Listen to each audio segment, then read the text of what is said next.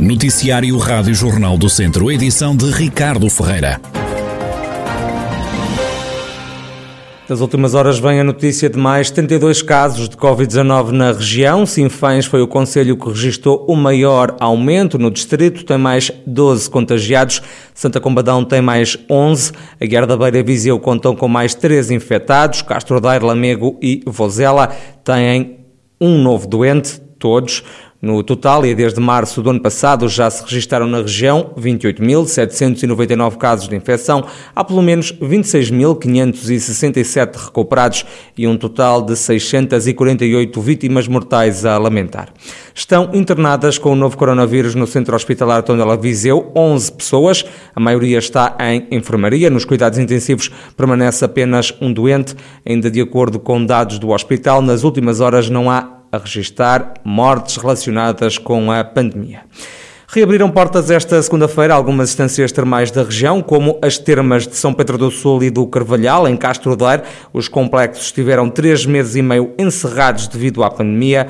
O presidente da Associação das Termas de Portugal, Vítor Leal, estranha que o setor tenha ficado confinado, ao contrário do que aconteceu com outros ramos da área da saúde. Nós estranhamos, é algo que nós iremos agora iniciar um diálogo com o poder político hum, que esperemos seja frutífero, perceber uh, o que é que esteve por base neste encerramento, foi por questões de mobilidade dos portugueses para com estes destinos termais e por, por essa via não quererem atuar, uh, digamos que houvesse essa mobilidade geográfica, ou se deu outras questões que nós não compreendemos e não achamos aceitáveis. Esta era uma batalha que nós vínhamos há algum tempo a procurar tal dia viesse a acontecer, finalmente estamos em condições de reabrir e hoje uh, grande parte das termas portuguesas uh, reabrem as portas e estão ao dispor dos portugueses para tratar da sua saúde e do seu bem-estar. Vitor Leal, presidente da Associação das Termas de Portugal e também das Termas de São Pedro do Sul, sobre a retoma do setor. Na região estão apenas a funcionar as termas de São Pedro do Sul, também do Carvalhal. Antecipação da quarta e última fase do desconfinamento, no fim de semana e também o Dia da Mãe, animaram o comércio e os restaurantes de Viseu. Na loja de vestuário Dona Formosa, notou-se um maior movimento. A proprietária Margarida Paz diz que o dia de sexta-feira foi ainda melhor. Houve algum uh, movimento, mas em comparação com o dia de sexta-feira, sem dúvida que o dia de sexta-feira que foi muito, muito melhor. Ao nível de vendas aqui correu muito bem, pelo menos.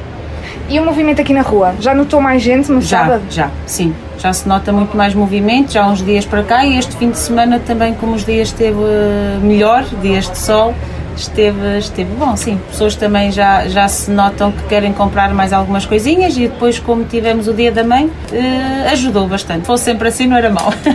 No restaurante de José Fernandes não se notou grande diferença. No sábado, ao almoço também não trabalhamos, portanto só trabalhamos à noite mas foi, para nós foi um dia normal. Nós fazemos as marcações, as reservas e depois também não notámos assim nada muito mais afluência. Para nós não demos muita, não, não notámos muita diferença para já. Também ainda não estou a ver aqui nada que possa dizer, ah, pá, isto está, está muito bom, ainda não.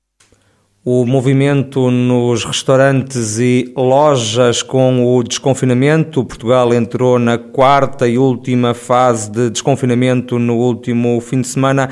Os empresários dizem que ainda é cedo para se falar numa recuperação dos setores. Homem de 42 anos que devia estar na cadeia a cumprir pena por tráfico de droga foi apanhado pela PSP de Viseu numa operação stop. O indivíduo foi detido por conduzir sem carta e depois encaminhado para o estabelecimento prisional da cidade da Guarda, onde devia estar a cumprir pena, mas onde nunca se chegou a apresentar-se, apesar da ordem decretada pelo tribunal. A PSP de Viseu anunciou ainda a apreensão de 226 peças de vestuário de diversas marcas registadas e que a polícia acredita serem contrafeitas. Foram identificadas das duas pessoas. Viseu, Tondela, São Pedro do Sul e Mangualde foram alguns dos conselhos do país onde foram apresentados mais pedidos para a realização de queimas e queimadas numa plataforma que foi criada pelo Estado para esse efeito. A informação foi revelada esta segunda-feira pelo ICNF, o Instituto de Conservação da Natureza e das Florestas, que gera a plataforma Queimas e Queimadas, que em dois anos de funcionamento recebeu quase 2 milhões de pedidos de autorização para a realização destes trabalhos agrícolas. José Costa é oficial oficialmente candidato à presidência do Politécnico de Viseu, cujas eleições vão acontecer a 29 de junho. A eleição vai decorrer no seio do Conselho Geral da Instituição de Ensino Superior, que já foi constituído. José Costa diz que o Instituto tem que se afirmar ainda mais na região.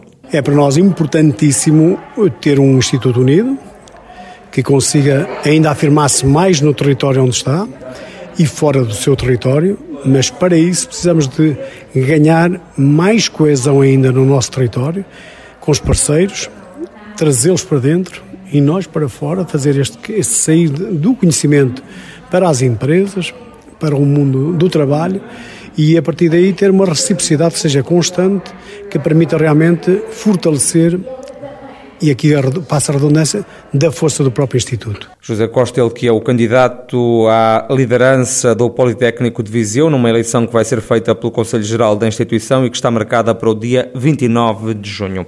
A região Viseu Dom Lafões tem agora disponível um centro Europe Direct. O serviço foi instalado na Casa do Adro, em pleno centro histórico da cidade de Viseu.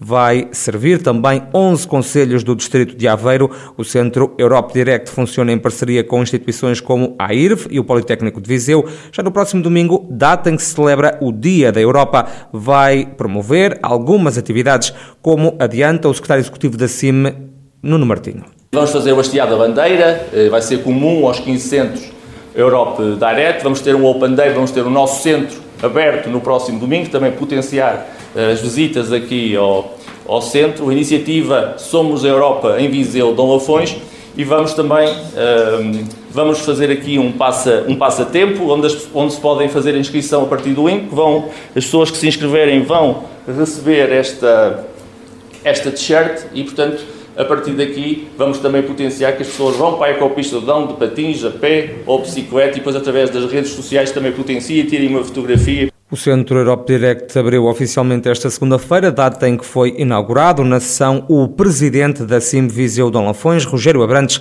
destacou a importância deste novo serviço para a região. Num contexto internacional de cada vez maior incerteza, a necessidade de estar bem informado acentua-se. Assim, a abertura do Europe Direct Viseu Dom Lafões surge como uma oportunidade para a nossa região.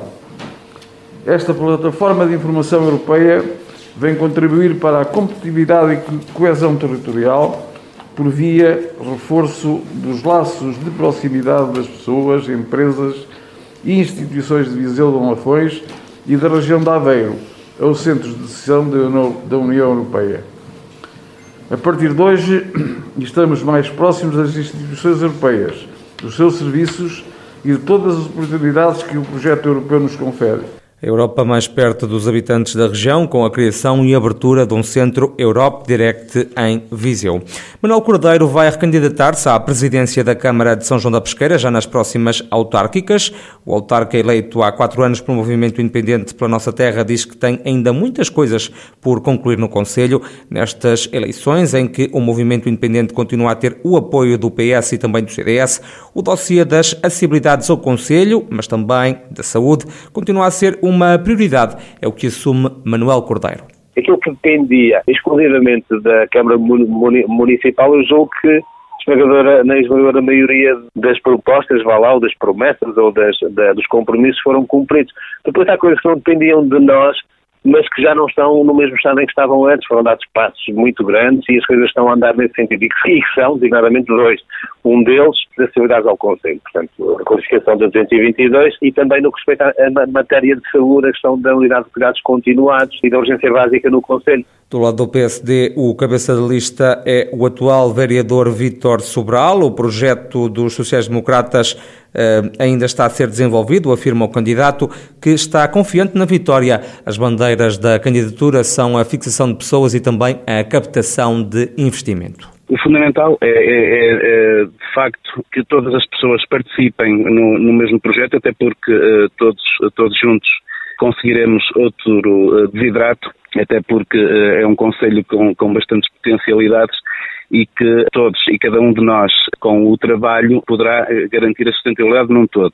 Também uh, dar um forte empenho, portanto, um forte, um forte dinamismo ao tecido empresarial, até porque acredito que é no tecido empresarial que residirá a empregabilidade que nós precisamos para que as pessoas tenham uma vida de sustentabilidade e que não tenham que sair do território e que também por outra via também captemos investimento para o território. Vítor Sobral e as ideias do candidato do PSD à Câmara de São João da Pesqueira. E esta vai ser uma semana de céu pouco nublado na região. A chuva pode voltar já no fim de semana, como dá conta a meteorologista Madalena Rodrigues, do Instituto Português do Mar e da Atmosfera. Nos próximos dias, pelo menos até sexta-feira, vai predominar o céu pouco nublado ou limpo, não se prevê ocorrência de precipitação e depois, a partir do fim de semana, já aí já pode dar alguma precipitação fraca. Em relação ao vento, é geralmente fraco, podendo soprar com um pouco mais de intensidade nas terras altas. Ainda no fim de semana, na região é esperada uma descida da temperatura.